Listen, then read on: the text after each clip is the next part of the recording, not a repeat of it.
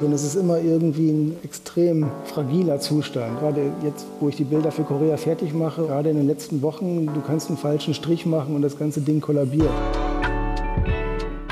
Heute zu Gast der Leipziger Maler Matthias Weischer. Matthias ist ursprünglich aus dem Münsterland und aber jung nach Leipzig gekommen und hat dort Malerei studiert an einer klassischen Hochschule, an der Hochschule für Grafik und Buchkunst und Malerei in Leipzig und hat richtig traditionell gelernt zu malen. Matthias, wir sitzen hier bei dir in deinem Atelier in Leipzig und zwar sitzen wir in einer Art Bühnenbild, in dem unterschiedliche Wände in unterschiedlichen Farben, in lila, rot, der Boden ist blau und du hast hier im Prinzip eine Inszenierung geschaffen, auch mit einem Bild an der Wand, was wiederum eine Zeichnung von dir ist mit Vasen und Blumen. Und wir sitzen im Prinzip in einem deiner Bilder, beziehungsweise eine Vorlage, die deiner Malerei dient. Das ist ja relativ neu, dass du das machst, oder hast du das schon immer gemacht? Naja, eigentlich, soweit ich mich erinnere, hatte ich eigentlich immer so kleine Bühnen im Atelier, wo ich irgendwie Gegenstände hingestellt habe, mal einen Stuhl oder mal ein kleines Objekt. Und hier im Atelier jetzt quasi habe ich auch die Möglichkeit, mich ein bisschen mehr auszudehnen. Und jetzt habe ich halt irgendwie gleichzeitig drei, vier Bühnen auf einmal hier installiert. Und für mich sind das halt auch so Hilfsmittel, um im Prinzip meine Bilder auch zu entwickeln und eben auch sehr viel davor zu zeichnen. Also das ist das, was ich eigentlich auch mache. Also ich, ich probiere hier Farbkombinationen aus, ich probiere Formen aus, ich probiere teilweise auch Figuren aus. Ich habe Freunde hier, die manchmal für mich Modell sitzen, auch wenn sie jetzt nicht in meinen Bildern auftauchen. Aber irgendwie ist es auch ein Thema, was mich äh, schon auch seit ein paar Jahren begleitet. So. Und eigentlich habe ich das Gefühl, dass es irgendwie in meinen Ateliers immer präsent war. Wenn es auch nur eine kleine Ecke war oder ich hatte immer sowas wie Objekte, die dann immer irgendwie dann doch den Weg ins Bild gefunden haben. Mhm. Und du sagst aber, du machst Zeichnungen vom Bühnenbild und dann bringst du die Zeichnung wieder auf die Leinwand mit, ja. mit Öl und Tempera.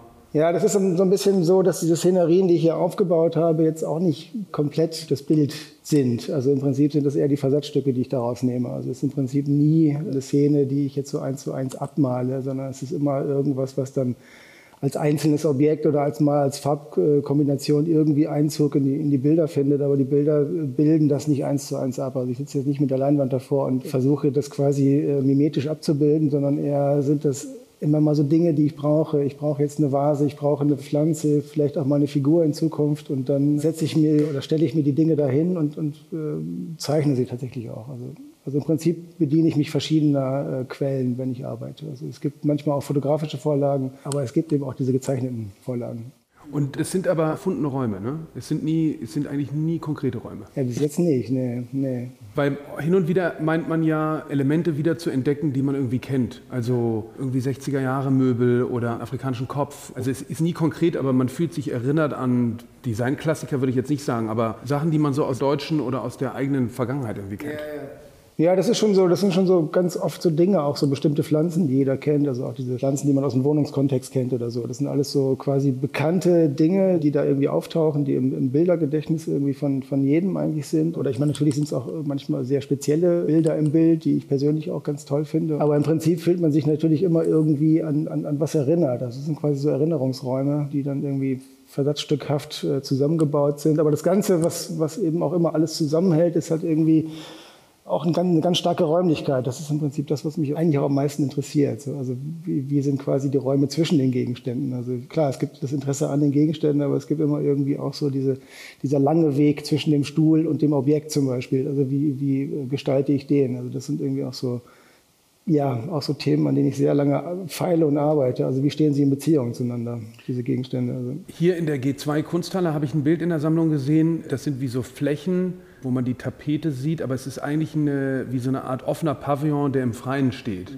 Ich glaube, es ist ein sehr, sehr frühes Bild von ja. dir. Kurze Zeit später hast du diese leeren Räume gemalt, mit denen du ja auch eigentlich sehr jung sehr weltberühmt geworden bist. Du warst ja dann sehr jung schon auf der Venedig-Biennale im, im, im, wichtigsten Pavillon neben Bacon und so weiter. Erzähl mal, wie war das damals? Wie kam es dazu? Du, du kommst eigentlich aus Nordrhein-Westfalen, aus Münsterland, hast aber früh hier in Leipzig studiert. Wie bist du überhaupt zur Malerei und zur Kunst gekommen? Ja, schwer zu sagen. Also ich, ich kann mich jetzt gar nicht so an so, einen, an so ein zündendes Moment erinnern, aber ich weiß schon, dass ich mich so mit ja, 14, 15 habe ich eigentlich intensiv auf einmal angefangen, irgendwie mich auch äh, in einem, in einem elterlichen Haus zurückzuziehen und da irgendwie mir so ein Eckchen zu suchen und da zu malen. Aber klar, ich meine, so in der Rückschau sieht das alles irgendwie so auch relativ ja so, so zielstrebig aus, aber irgendwie wo das Ganze hinführt und wie dann irgendwie auch so die Tätigkeit des Künstlers oder auch des professionellen Künstlers aussieht, das war irgendwie überhaupt nicht, also keine Ahnung. Äh. Aber im Prinzip so, ich habe das irgendwie auch immer so aus einem, ja, irgendwie aus einem Bedürfnis heraus gemacht. Also auch quasi so dieses Absondern irgendwie. Es, es, gab so verschiedene Räume, die nicht genutzt waren in dem Haus, so mal im, im Keller irgendwo oder auf dem Dachboden. Und das waren dann so ein bisschen diese, bei euch zu Hause? Bei uns zu Hause so. Ne? Wir hatten ja, ich habe hab ja vier, Bei so vielen Geschwistern. vier Brüder. Ja. Ähm, meine Mutter war ja auch immer da. Also es war ja immer irgendwie so ein bisschen Betrieb so. Und das war irgendwie für mich so absolut notwendig, mich irgendwie in die letzte Ecke irgendwo zu setzen. Und dann habe ich einfach so angefangen, irgendwie Dinge auszuprobieren. Ja, ich, gut, ich hatte den Kunstleistungskurs, der war so lala. Also ich meine im Prinzip mit einem sehr großen theoretischen Anteil, weniger mit einem praktischen. Aber ich habe mir das alles so ein bisschen so selbst beigebracht und, und habe dann eigentlich, also glaube ich, seitdem, seitdem ich 15 bin, habe ich eigentlich irgendwie, ja, seitdem mache ich das wirklich intensiv. So. Also, und Elte ist aber richtig total das Dorf, ein, das oder? ist ein Kuk. Also Ja. jetzt nicht, das klingt jetzt ein bisschen despektierlich, Ja, nee, aber einfach so ein- so ein, du kennst das ja, so ein westfälisches Dorf, Ja. irgendwie die nächstgrößere Stadt ist Rheine. Da war dann auch die Stadtbibliothek, da bin ich immer hingeradelt, habe mir die ganzen Kunstbände geholt, habe mir das alles irgendwie angeguckt. So. Weil es gab keine äh, künstlerische Prägung. in- nicht so, nee, nee. Die, hätte ich jetzt zu Hause nicht Interessant. gefunden. Nee, nee. Also ich meine, gut, es gab mal so, das eine oder andere gab es sicherlich schon, aber das, was ich jetzt gezielt gesucht habe, musste ich mir dann irgendwie aus der nächstgrößeren Stadt besorgen. Und ty- typisch münsterländisch, kinderstarke Familie. Ja. Und dann, weil das verbindet uns ja ein bisschen, ich komme ja auch aus einer münsterländischen Familie. Mein Vater hatte äh, sechs Geschwister und das ist, glaube ich, so der Standard. Ne? Aber Leipzig, du hast 2000 abgeschlossen, war ja schon bekannt für die akademische, malerische Handwerks, also mit einer sehr, oder nicht? Doch, doch, ja, ja, klar, ja, ja, genau. Und das war eine bewusste Entscheidung, weil in Münster konnte man ja auch. äh, Ja, ich hatte mich auch in Münster beworben. Da, bin- da habe ich es dann ja so ganz, ganz schnell nach dem Abitur. Ich meine, ich hatte da, als ich das Abitur machte, hatte ich auch schon eine ganze, also auch eine ganze Menge gemalt, aber es war im Prinzip nicht das, was in Münster, was die da sehen wollten. Und dann über ein paar Umwege bin ich dann irgendwie in Leipzig gelandet. Einer meiner Brüder war schon hier und dem bin ich dann quasi gefolgt. Der fand es irgendwie, fand die Genau. Ja, Joachim. Joachim, Der ist ah ja. auch Maler, Mhm. genau. Ja, ja. Und äh, hat aber zu der Zeit Pädagogik studiert oder wollte Lehrer werden. Und dem bin ich gefolgt und bin dann hier in Leipzig gelandet und einfach nur mh, fand die Stadt super interessant. Also ich fand es irgendwie, also ähm, das war ja so ein bisschen wie Ausland. Also es war irgendwie, also man sprach die gleiche Sprache, aber es war vollkommen anders als das, was ich bis dahin kannte. Und genau, dann bin ich halt irgendwie nach Leipzig gekommen, habe mich eigentlich, glaube ich, auch sogar eher für die Stadt entschieden als eben für das Studium an der, an der Hochschule für Grafik und Buchkunst und habe dann irgendwie quasi nochmal meine zweite Bewerbung gemacht nach Münster und bin dann auch glücklicherweise gleich genommen worden. Also das war und ich habe auch gemerkt, hier, hier bist du genau richtig. Also hier vermitteln sie dir genau das, was, was, was ich eigentlich immer wollte. So. Also im Prinzip auch eine, eine gegenständliche, traditionelle Ausbildung. Das war eigentlich das, was ich angestrebt hatte irgendwie. Weil das war ja nicht besonders en vogue eigentlich zu der Zeit. Ne? Malerei war als tot verschrien. Nee, das war auch an der, an der Hochschule manchmal ein bisschen schwierig, im Sinne von, dass es aus anderen Fachbereichen kam, nicht besonders viel Verständnis auf einen zu, warum man jetzt gerade dieses Medium irgendwie betreibt. Aber andererseits, ich fand es auch eine gute Atmosphäre. Also es war auch gerade so dieses äh, Malen im, im Gegenwind, das fand ich auch nicht so verkehrt irgendwie. Also das ist auch, war auch gerade so als Gruppe, die wir ja auch irgendwie waren, war das echt motivierend. Ich habe damals das erste Bild von dir gesehen, glaube ich, auf der Art Frankfurt, äh, die dampfende Giraffe, Ja. die mich sehr beeindruckt hat. Ja. Es gab relativ kurze Zeit später sehr viel internationale Aufmerksamkeit für die neue Leipziger Schule. Ja. Und ihr habt ja eine eigene Produzentengalerie gegründet. Also der Christoph Rückherbele, der Tim Eitel, David Schnell, Thilo Baumgärtel und du. Ja. Wie kam es dazu? Habt ihr sozusagen äh, gesagt, ihr nehmt das Glück in die eigene Hand oder wie ist es dazu gekommen? Ja, das war so ein bisschen so, wir hatten alle dann fast zur gleichen Zeit das Diplom gemacht, haben hier in Leipzig auch ein paar Dinge ausprobiert, also auch mit Räumen, die irgendwie leer standen, haben uns die dann äh, quasi für eine gewisse Zeit angemietet und haben dann eine Ausstellung gemacht. Die erste Ausstellung, die wir da quasi in der Form gemacht haben, hieß auch Liga, so wie der Raum später in Berlin auch hieß, der hieß auch Liga ähm, und haben dann gesagt, oder einer der, der Kollegen kam auf die Idee, naja, wir können ja genau das gleiche im Prinzip, dass man sich einen Raum in Berlin mietet, ähm, äh, man schmeißt das Geld zusammen und jeder hat quasi die Möglichkeit, eine Einzelausstellung in Berlin zu machen. Das war so ein bisschen diese Verheißung, so, das fanden wir alle irgendwie cool. Und dann haben wir irgendwie ewig gesucht nach dem richtigen Raum, also auch irgendwie da um die Augestraße herum. Am Ende war es dann in der Tiegstraße und da hatten wir dann irgendwie so ein, so ein Ladenlokal und jeder hatte dann innerhalb von zwei Jahren zwei Einzelausstellungen so. Und äh, das ist äh, ziemlich eingeschlagen wie eine Bombe so. Ja, zu Gast war der Karl-Horst Hödecke, ja. der, der das ähm, 20 Jahre vorher, glaube ich, in Westberlin gemacht ja. hat. Aber das ist ja dann doch eher unüblich gewesen, oder? Ja, es war irgendwie, danach gab es das relativ häufig und sicherlich haben wir uns mal das ein oder andere Modell angeguckt, aber in dieser Form, dass wir irgendwie ähm, 10, 12 Künstler sind, die dann quasi so einen Beitrag zahlen und dann jemanden als Galeristen da installieren, der da irgendwie so eine Art Gehalt bekommt, das habe ich in der Form, weiß ich nicht, ob es das vorher schon gab. Also wir haben das war vor allem sehr pragmatisch, ne? Es war jetzt nicht ja. besonders strategisch, sondern einfach nur. Nein, äh, super pragmatisch. Ja. Also man, das Wichtigste war uns auch, wir wollten jetzt nicht ständig in Berlin rumhängen, wir wollten einfach auch unsere Arbeit weitermachen. Also das war auch so ein bisschen die Priorität. Also man ist gerade mal zu den Eröffnungen gefahren und dann lief das einfach. Und das war so ein bisschen das, was wir auch wollten. Also es war extrem pragmatisch. Ja. So. Und sag mal, wie, wie war das dann schon fast ein bisschen mit so einem kometenhaften Aufstieg mit Venedig Biennale, was ja schon so mit die größte Auszeichnung ist, in so einer Ausstellung dabei gewesen zu sein. Das ist jetzt ja auch schon 20 Jahre her, oder? 2005 war das. Ja. ja. Wie war das damals? Weil das Interessante ist ja, wenn die Arbeit auf einmal so eine große Öffentlichkeit bekommt, fängt man, glaube ich, an, ein anderes Verhältnis dazu zu entwickeln. Ja, absolut. Ja.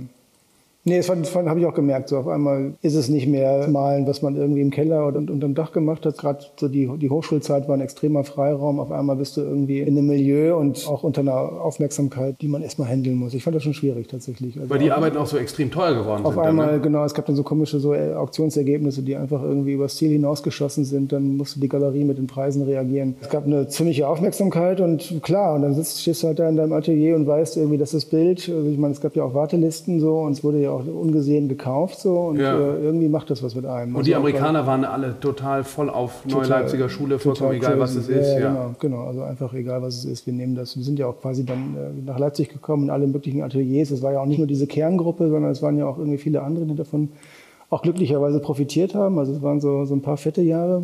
Und dann ist es irgendwann so ein bisschen, ja, so ein bisschen wieder eingeschlafen, so. Also so quasi, dass die Leute alle mit dem Privatjet dann irgendwie hier am Flughafen äh, ankamen und, und sich dann irgendwie eingedeckt haben mit neuer Kunst, so. Also aber das war schon eine, schon eine verrückte Zeit. Und dann irgendwie in der Zeit gab es dann die Einladung zur Biennale nach Venedig, also von der Maria de Coral, die den italienischen Pavillon mitkuratiert hat. Und das war dann auch im Prinzip so, dass es eigentlich schon manchmal auch des Guten zu viel war. So. Und ich mhm. hatte, ich meine, sie kam dann nach Leipzig, ich war dann irgendwie nicht da, so, konnte sie nicht mehr treffen, weil ich dann wieder woanders war. Dann musste dann irgendwie die Galerie mit der dann in mein Atelier, die hat einen Schlüssel, sie hat sich das angeguckt. Ähm, das war einfach schwer, fast unmöglich, das alles zu bedienen. Ja. ja. Ja, aber wie war das dann da in so einem Kontext auch ausgestellt zu sein? Weil das war ja, ja, war ja eine Malerei, das ist ja auch interessant, wenn man jetzt zurückguckt, war ja lange nicht mehr so eine malereilastige Biennale, aber dann in diesem Kontext gezeigt zu werden. Nee, es war der absolute Wahnsinn. Also jetzt auch rückblickend würde ich sagen, das war auch die wichtigste Ausstellung, obwohl ich jetzt ich meine, es hängen ein paar richtig gute Bilder, wie ich jetzt im, Nachhinein sagen würde, aber ein paar, die auch so ein bisschen schneller waren. Ja, wo man, wo man einfach merkt, so, äh, ja, also du musst halt irgendwie die, die Deadline musst du schaffen irgendwie und also es wäre schön gewesen, wenn man das hätte ein bisschen, ein, bisschen, ein bisschen mehr auskosten können, aber so ist es halt manchmal. Man kann sich ja auch nicht aussuchen. Aber es war schon eine riesen Aufmerksamkeit, das war auch toll. Du hast ja dann eine längere Aufenthalt gehabt äh, in einem Stipendium, ja. in der, was war das, Villa, Villa Massimo, Massimo ne? In Rom, ja, genau. und, und hast dich da viel mit Botanik beschäftigt, bist dann auch, hast du eine große Japanreise gemacht? Da habe ich dann später gemacht, genau. Ja, ja, ja genau. Nee, genau. In Rom habe ich erstmal angefangen mit dem japanischen Garten, da immer ins japanische Kulturinstitut und habe da den winzigen japanischen Garten, der mich aber irgendwie magisch angezogen hat, den habe ich dann irgendwie über ein Jahr beackert. Ich konnte ihn nachher auswendig zeichnen. So. Ja. Ich bin da jeden Tag hingefahren, manchmal mit Zeichenpapier, manchmal mit Leinwänden und habe dann einfach hunderte von Zeichnungen gemacht. So. Und, Aber in solchen war, Momenten merkt man doch, dass man die Kunst eigentlich auch für sich selber macht, oder? Genau. Ja. Das, das, war so ein bisschen so, ich habe das ich gedacht so, wow, super, das ist genau das, was ich jetzt brauche. Und das habe ich mir auch so vorgenommen. Ich gehe dahin und zeichne einfach nur noch. Und das ist ja so, so Dinge, die ich manchmal immer noch verspüre, wo ich denke, wenn es mir gerade ein bisschen zu viel wird, äh, wird träume ich davon, sowas nochmal machen zu können. Das werde ich auch sicherlich mal machen wieder, aber ähm, also für mich ist halt irgendwie auch so dieses quasi Einsinken in die Landschaft und auch in so Gärten, das ist schon was ganz Tolles, so also was, was sehr Meditatives und irgendwie auch so ein, eine ganz andere Arbeit als zum Beispiel die Arbeit im Atelier, die ich auch sehr mag, aber mhm. ähm, das ist ein schöner Ausgleich so für mich. Also ich brauche das auch regelmäßig irgendwie. Ja, auf jeden Fall habe ich dann da quasi das Jahr durchgezeichnet und äh, dann hieß es auf einmal, okay, der steigt aus oder keine Lust mehr auf den Trubel, was ja vielleicht auch stimmt so, aber... Ähm, Weil es so anders war?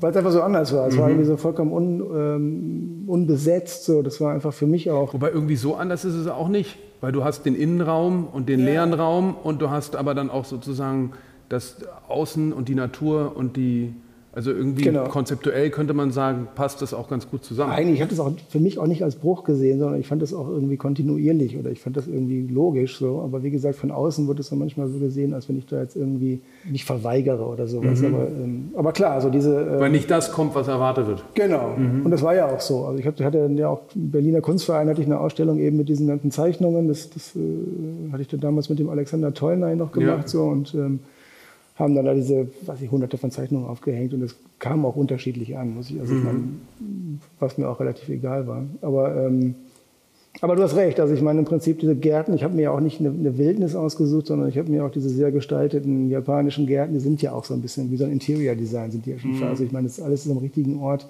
und es ist schon vorgestaltet so im Prinzip. Und das hat mich dann, seitdem verfolgt mich das auch irgendwie. Also mhm. ich mache das immer wieder, dass ich auch so Reisen mache und... Ähm, sind dann auch die Pflanzen in die Bilder gekommen oder waren die vorher auch schon da? Ja, die waren vorher schon da, aber da habe ich dann im Prinzip auch mehr so die auf fotografischen Vorlagen gefunden. Also da, habe ich noch gar nicht so viel gezeichnet, aber im Prinzip auch diese Entscheidung, dass ich jetzt auch mehr quasi mir den Raum erzeichne und auch die Gegenstände erzeichne, das ist halt eben seit 2007, seitdem ich halt in der Villa Massimo war, ist das für mich halt auch so eine grundsätzliche und ganz wichtige Entscheidung gewesen, dass ich auch die Sachen auf die Weise aneigne. Wir arbeiten gerade an der Ausstellung in Seoul in Korea und da sind jetzt deine Bilder sind immer noch sehr typisch für deine Praxis, diese Erinnerungsräume und oft auch so eine gewisse Farbpalette, die du verwendest. Ich persönlich bin ja immer wahnsinnig begeistert von den Bildern im Bild. Es gibt jetzt ein herausragendes Bild, da ist das wie so ein Modell, auf dem das Bild ist und dieses Modell steht in deinem Bild.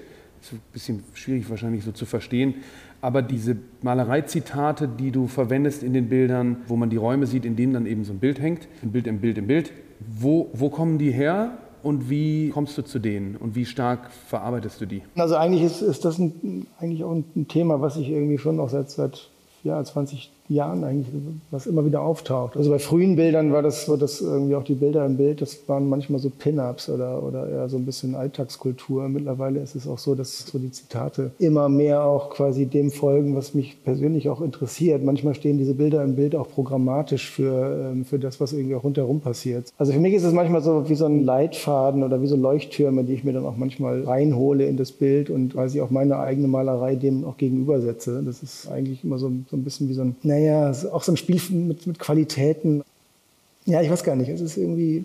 Sehr häufig machst du ja Bilder auch zweimal, also schon sehr ja, lange. Ja. Ich finde ja manchmal erinnern mich deine Bilder auch ein bisschen nicht Skulpturen, aber es ist sehr modelliert, weil die sind ja wirklich über viele Zyklen verändern die sich und es ist Schicht über Schicht über Schicht über Schicht. Man sieht diesen Materialschichtaufbau und wenn du dann zwei Bilder nebeneinander machst, geht es dann stark um den Prozess und um zu gucken, weil irgendwie hat Malerei auch viel mit Zeit zu tun, weil in dem Moment, wo du was machst, ist das ja, du kannst ja nicht zurückdrehen, zu merken, wenn ich an diesem Punkt diesen Weg einschlage, wie verhält sich der auf der Seite, wenn ich ihn da, also weil die haben ja vielleicht zum Teil ein ähnliches Ergebnis, aber einen sehr unterschiedlichen Weg, oder? Ich meine, die Doppelbilder gab es immer mal wieder, aber im Prinzip jetzt seit ein paar Jahren mache ich die und ich finde es immer wieder erstaunlich. Auf der einen Seite sehen sie ja auch relativ wild und spontan aus. Auf der anderen Seite, dadurch, dass es halt noch ein Zwillingsbild gibt, steckt da auch so eine Art Kontrolle dahinter. Also im Prinzip ist es ja auch so, dass ich mache links auf dem Bild, mache ich halt einen Strich und mache den gleichen Strich äh, rechts nochmal. Und naja, manchmal ist es auch so, dass ich halt wirklich auf, auf dem einen was probiere und gucke, ob das funktioniert. Und wenn es funktioniert, ziehe ich das andere nach. Oder wenn es eben nicht funktioniert im Vergleich mit dem anderen, krasse ich das wieder weg. Also es ist im Prinzip so ein dynamischer Prozess, wo die beiden sich auch irgendwie gegenseitig helfen. Und ich finde es eigentlich auch gerade interessant, wenn sie dann zusammen an der Wand hängen und dann auch sowas wie ein drittes Bild ergeben. Also wo sie dann mhm, irgendwie zusammen, Doppelung. also als mhm. Doppelung quasi mhm. nochmal in der, in der Entfernung und also irgendwie, ja, es ist auch irgendwie eine Sache, die quasi durchs Probieren und durchs, durchs äh, Feststellen, dass es in irgendeiner Weise auch einen sehr, interessant, sehr interessanten Effekt auf mich und auch auf den Betrachter auch hat. Also irgendwie, auch gerade in diesen ganz kleinen Unterschieden. Also man kann ja immer für sich auch entscheiden, welches der beiden Bilder auch irgendwie gelungener ist. Also äh, auch nur, weil das eine vielleicht den einen Punkt hat und das andere hat den Punkt nicht. Und das ist halt mhm. irgendwie so, ich finde, es zeigt auch, dass das Ganze immer so sehr auf der Kippe ist. Also Malerei ist immer irgendwie sehr flüssig und es ist immer irgendwie ein extrem fragiler Zustand. Also es gibt manchmal, gerade jetzt, wo ich die Bilder für Korea fertig mache und ähm, gerade in den letzten Wochen, du kannst einen falschen Strich machen und das ganze Ding kollabiert, für meine Begriffe so. Und, und da finde ich, wenn man ein Zwillingsbild hat, ist es schon so, dass man da auch irgendwie so eine Art beruhigenden Faktor mit einbaut. Du hast halt sowas wie ein Backup oder du, mhm. ähm, wie kommst du mit der Einsamkeit im Atelier klar? Komme ich ganz gut klar, ja. Also ist eigentlich was, was du suchst? Ja, das ist im Prinzip auch mein Thema von Anfang an eigentlich so, mhm. dieses Alleinsein. Ich brauche natürlich auch im Gegensatz, habe ich auch Gesellschaft, aber im Prinzip ist das immer so eine Art, ähm, nee, komme ich sehr gut mit klar.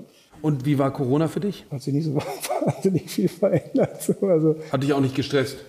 Nee. Also Weil es gab einige Maler, mit denen ich gesprochen habe, die erzählt haben, sie sind es gewöhnt, alleine zu sein, aber hatten totale Blockaden. Ja. ja. Nee, also gerade als es dann so losging, so dieser, dieser erste Lockdown, so, ich habe auch so ein bisschen das Gefühl gehabt, jetzt nicht nur bei mir, auch mit anderen Leuten, mit denen ich so in Kontakt stand, es war so ein bisschen wie so eine, ah, so eine Erleichterung. Ich auch. Mir so. ich, also, also, auch wenn das natürlich super tragisch war, weil es so vielen Leuten so schlecht ging, aber ja, ja. Ich, mir ging es noch nie so gut. Ja, auch mit der Familie, ich habe wirklich das Nee, das, das ich habe es total genossen. Fand ich erstmal irgendwie total, ich meine, ich fand es irgendwie schwieriger, dann wieder in das Leben zurückzugehen und irgendwie so diese ganzen Dinge, die man, man verlernt so schnell irgendwie. Das finde ich halt irgendwie echt Problem. Also was ich bei den neuen Bildern interessant finde, ich meine, das sind ja immer unwirkliche Räume, die aber einen sehr realistischen Bezug haben oder irgendwie einen an was erinnern. Aber sie sind eigentlich immer relativ möglich. Manchmal ja. denkt man, irgendwas stimmt nicht, die Matratze äh, ist zu groß für den Raum, die ist da nicht reingekommen oder die, die Perspektive ist nicht oder zwei Schatten, die nicht passen. Aber was ich interessant finde jetzt in den neuen Bildern, ist, dass es so Überlagerungen gibt also die Kante von der Tür läuft ins Bild und an der einen Stelle denkt man, es ist der Türrahmen und auf der anderen ist es einfach nur Malereifläche. Oder du hast wie so ein Bild im Bild, aber das ist zu groß und es ist gleichzeitig irgendwie der Blick in ein Gebäude oder irgendwie sowas. Ja. Gibst du mir recht, dass das sich jetzt noch, noch mal verstärkt hat, diese, diese unwirklichen Elemente? Ja, ich meine, im Prinzip so früher waren, glaube ich, die Sachen oder auch die Arbeiten, die ich gemacht habe, in dem Sinne waren die auch wahrscheinlich mehr so an so einer Lebenswirklichkeit dran. Also auch irgendwie, wie, wie Menschen leben, wie ich quasi wahrscheinlich auch eher angelehnt an meine Erinnerungsräume, die ich so im Kopf habe oder so. Ich denke, dass es jetzt irgendwie äh, auch ein, ein, spielerischer Umgang ist, auch mit dem Thema. Also, dass ich jetzt wirklich Dinge kombiniere. Und ich finde auch gerade an den Stellen, wo beispielsweise die Perspektive nicht stimmt oder wo die Größenverhältnisse irgendwie aus, aus, aus dem Gleichgewicht geraten, steht da auch sowas wie eine ziemlich gute Dynamik so. Und ich finde auch, dass erstaunlicherweise auch äh, in dem Moment, wo ich irgendwie zum Beispiel auf eine Zentralperspektive verzichte, gewinne ich enorm an Raum. Also es gibt keine Verengung, sondern es gibt irgendwie auch so Momente, wo sich der Raum so aufspannt. So ist. Und das sind halt alles so Dinge, die ich so malerisch irgendwie untersuche. Also, also wo das eine äh, mit dem anderen so zusammenkommt. Sag mal, die Räume sind ja figurenfrei, aber die Funktion ist ja für Figuren. Ja? Also sie sind sozusagen ja, menschliche Räume und es tauchen auch wieder Menschen auf, oft auf den Bildern, in den Bildern. Und eine Zeit lang kamen aber auch Figuren vor. Und du hast da auch figürlich da äh, gemalt. Die sind jetzt aber wieder verschwunden. Ist das was, was kommt und geht?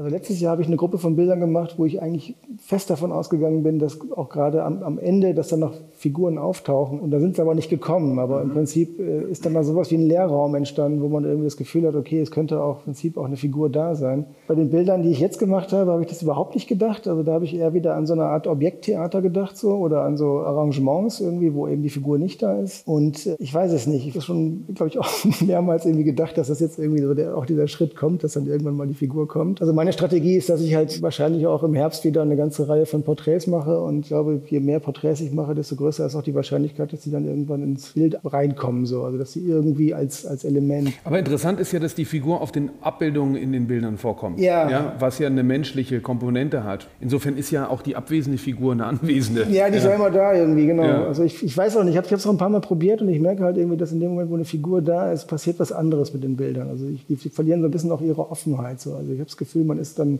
als Betrachter irgendwie auch so ein bisschen außen vor. So. Also du, du bist dann irgendwie so, so, so ein Voyeur und guckst dir halt irgendwie eine Szenerie an anders ist, wenn die Figur nicht da ist, ist man eher eingeladen, auch reinzugehen und man, man kann so quasi sich auch das selber irgendwie äh, in Besitz nehmen. So. Und ich träume manchmal von der Figur und ich würde sie gerne irgendwann machen und ich denke mir manchmal, ja, du kannst irgendwie kein Malerleben führen, ohne die Figur auch irgendwann mal gemacht zu haben, aber andererseits merke ich auch, wie schwierig das ist und, und was man sich damit auch verbaut im wahrsten Sinne irgendwie. Also ich finde aber die Bilder, die du gemacht hast mit der Figur, schon sehr stark. Es ist nur so, ja. dass die Figur dann so wahnsinnig im Vordergrund steht. Genau. Und das Mittelpunkt des Bildes, auch egal wo die Figur angeordnet ist, ist die Figur. Ja. Und das ist vielleicht aber auch ganz interessant, dass jetzt sehen wir dieses räumliche Stillleben, zum Teil abstrakte Elemente, surreale Elemente. Das eine ist nicht wichtiger als das andere, weil jetzt ist ja die figürliche Position, wenn sie an der Wand hängt, ist sie ja ein Teil des Gegenstands wie andere Gegenstände. Aber wenn du die Figur tatsächlich als konkrete Figur malst, ist sie wieder die dominierende Absolut, ja. Figur, der Mensch. Und das ist natürlich interessant, weil wir tauchen ja als Figur auch auf, wenn wir uns in dieses Bild projizieren. Weil wenn wir diesen Raum angucken, sind wir ja irgendwie mit den Augen auch in diesem Raum drin. Ne? Ja. Du wurdest mal von David Hockney porträtiert, ja. der ja der größte Figurenmaler ist der Gegenwart. Erzähl mal, wie war das? Weil es ist auch vielleicht noch mal kurz zur Einordnung. Ihr seid lange verbunden. Es gab mal so ein Mentorenprogramm, wo er, ich glaube, seit über 20 Jahren seid ihr jetzt irgendwie miteinander verbunden. Ja, fast 20 Jahre. Ja. Das, ja. Mhm. Und er ist ja ein ausgesprochen deutlicher Maler, der sich auch über andere Maler äußert und eben sehr äh, positiv zu dir und sehr kritisch äh, anderen deutschen Malern gegenüber. Äh, und Malerinnen. Wie ist die Verbindung? Wie ist es da so gemalt zu werden? Ja, das war schon, ja, das war schon toll. Ich meine, wir sind seit 2004, da haben wir uns kennengelernt im Rahmen dieses Programms und hatten da irgendwie auch also ein Jahr, wo wir uns immer mal wieder, also auch intensiver gesehen haben. Das war auch so ein bisschen von diesem Programm vorgesehen. Da hatte er schon mal auch so eine Art relativ flüchtiges Bild von mir gemalt. Also ich hatte mich da irgendwie so an die Atelierwand gelehnt und dann gab es halt so eine Art größere Leinwand, die er dann irgendwie relativ flott gemalt hat. Und dann gab es halt immer mal wieder Treffen hier und da. Und irgendwann wusste ich auch, dass er halt diese Reihe von, von Porträts macht, immer im gleichen Format und immer auch die gleiche quasi räumliche Situation. Es gab so eine, so eine, so eine Raumecke mit einem Vorhang und da steht äh, eine kleine Bühne und da ist ein Stuhl drauf. Und, und davon hat er halt über, über 100 Porträts gemacht. Und äh, irgendwann hat er mir gesagt, äh, dass er mich gerne zeichnen möchte, also eben auch malen will und auch in diese, äh, als einer der letzten quasi in diese Gruppe integrieren möchte. Und dann ja, bin ich halt nach Los Angeles geflogen und war da irgendwie eine Woche in seinem Haus und das war schon echt, echt phänomenal. Also Gibt es denn für dich, studiert hast du bei Sickert Gille. Gille. Mhm. Ist das zum Beispiel ein wichtiger Einfluss gewesen oder ist ein, ein, Lehrer gerade dann gut, wenn er einem nicht sich selber aufstülpt? Genau, ich meine, ich habe bei Sickert Gille studiert und ich fand das irgendwie in der Form auch echt hilfreich, weil da lag die Latte nicht so wahnsinnig. Also er ist ein toller Maler und ich, finde, ich schätze ihn sehr und im Prinzip habe ich bei ihm sehr von seiner Routine oder von seiner Erfahrung profitiert. Bei David Hockney, also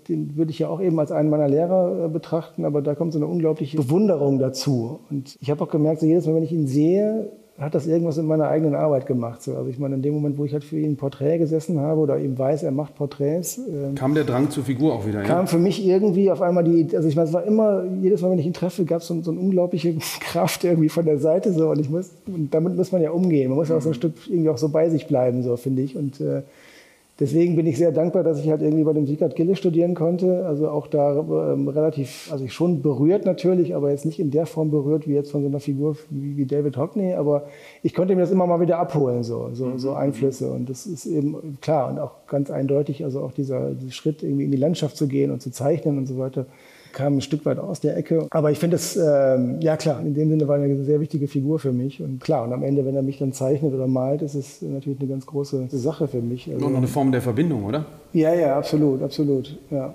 Du hast ja ein bisschen erzählt, diese Nachjustierung, man folgt zu seiner Arbeit, dann wird es auf einmal irre laut und dann zieht man sich zurück und folgt dem Drang, da ja auch in so einer eher ruhigeren äh, Umgebung da dem, dem zu folgen, dann kommt das jetzt nicht so an. Ist es denn so, dass es dann irgendwann, dass man so routiniert wird und dass man so auf die eigene Arbeit vertrauen kann, dass man sich eben dann auch traut, die weiterzutreiben oder hört das nicht auf? Bleibt es sozusagen herausfordernd? Naja, gut, ich, ich, finde mein Leben jetzt deutlich ruhiger. Auf jeden Fall kann ich jetzt so meine Ziele formulieren. Ne? Also im Prinzip weiß ich jetzt irgendwie, wann die nächste Ausstellung passieren kann oder was kann ich mir zumuten, was sage ich zu, was sage ich ab. Also im Prinzip ähm, sind solche Dinge da und auf der anderen Seite, klar, kann ich mir im Prinzip auch aktiv die Freiräume schaffen. So, das finde ich schon auch irgendwie einen großen Vorteil zu früher. Also ich meine, hat aber auch damit zu tun, dass es früher viel mehr in dem Sinne auch Verführungen gab. Ne? Also es gab irgendwie hier, willst du nicht da ausstellen, willst du da ausstellen. Und alles sofort am besten. Sofort und irgendwie vollkommen unsortiert und irgendwie irgendwie ja auch vollkommen überfordernd. Und das ist natürlich auch so eine Art Sache, die man so sicherlich mit der Zeit auch lernt. So. Also ich meine, ich bin ja der Einzige, der quasi diese Ziele formulieren kann. Das kann ja niemand anderes irgendwie. Also Was ich eher meine, ist, dich dann selber in dieser Arbeit wiederzufinden. Das war ja offensichtlich, musstest du das machen, sonst hättest du es nicht gemacht. Ja? Und dann aber zu merken, das wird von anderen vielleicht nicht so gefeiert wie das andere, ist ja dann auch eine interessante Erfahrung zu merken, spielt aber keine Rolle, weil das war ja nicht der Grund, warum man es gemacht hat. Ja, ja. Und was mich interessiert, weil ich habe wahnsinnig großen Respekt vor allen Künstlerinnen und Künstlern, weil ich finde, das ist das Mutigste, was man machen kann, ja. weil man muss ja erstmal irgendwie eine Form von Sprache entwickeln, und dann auf die vertrauen und das dann auch noch aushalten, dass andere es gut finden oder wegen den falschen Gründen gut finden oder so. Ja?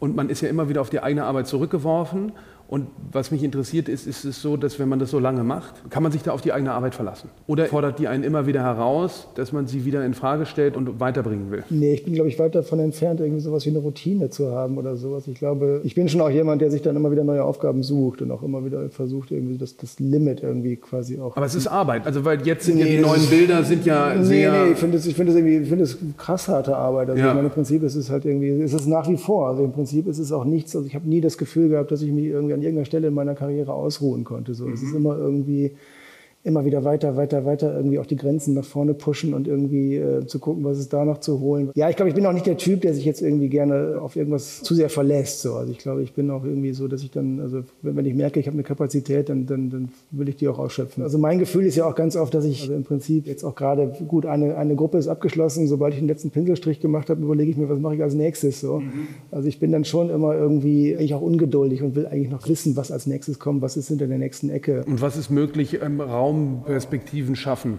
Also jetzt ist zum Beispiel ja auch ein interessantes Doppelbild, wie so eine Art Doppelraum mit einem eigentlich fast wie so dieses ganz zu Anfang erwähnte Bild in Negativvariante vielleicht. Ja, ja. Oder? Weißt du, was ich meine? Diesen freistehenden Pavillon, nur dass er jetzt doppelt genau. ist mit so einer imaginären Wand oder Genau, so. genau. Ja, genau. Es sind immer wieder neue Spielarten und ich habe irgendwie immer, immer noch so eine Art, weiß ich auch nicht, ähm, ich habe jetzt keine, keine konkrete Vorstellung, wo äh, was ich meinem Werk noch hinzufügen muss, aber es gibt irgendwie so eine, so eine unglaubliche Unruhe. Und ich liebe es ja auch sehr, Bilder anzufangen, also weil es immer so ein wahnsinniges Versprechen ist. So, was könnte daraus werden?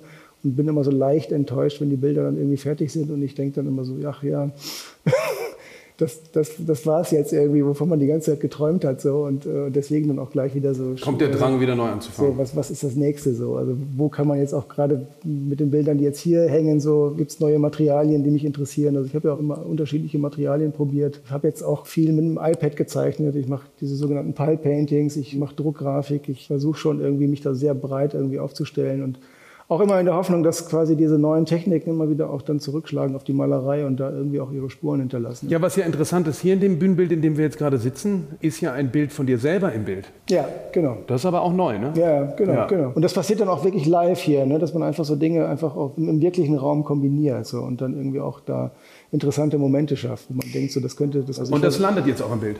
Das weiß ich weißt nicht. nicht. Könnte sein, ja. Aber interessant ist eine Entdeckung, es gibt jetzt tatsächlich sogar auch ein kleines Selbstporträt-Detail in einem ja. der Bilder in Soul. Das ist auch das erste Mal, ne? Ja, genau. Ja. Super, Matthias, vielen Dank. Das war sehr aufschlussreich und interessant, so detailliert über Bilder im Podcast zu sprechen. Ja. Und ich freue mich sehr auf Soul. Ja, ich freue mich auch sehr. Danke.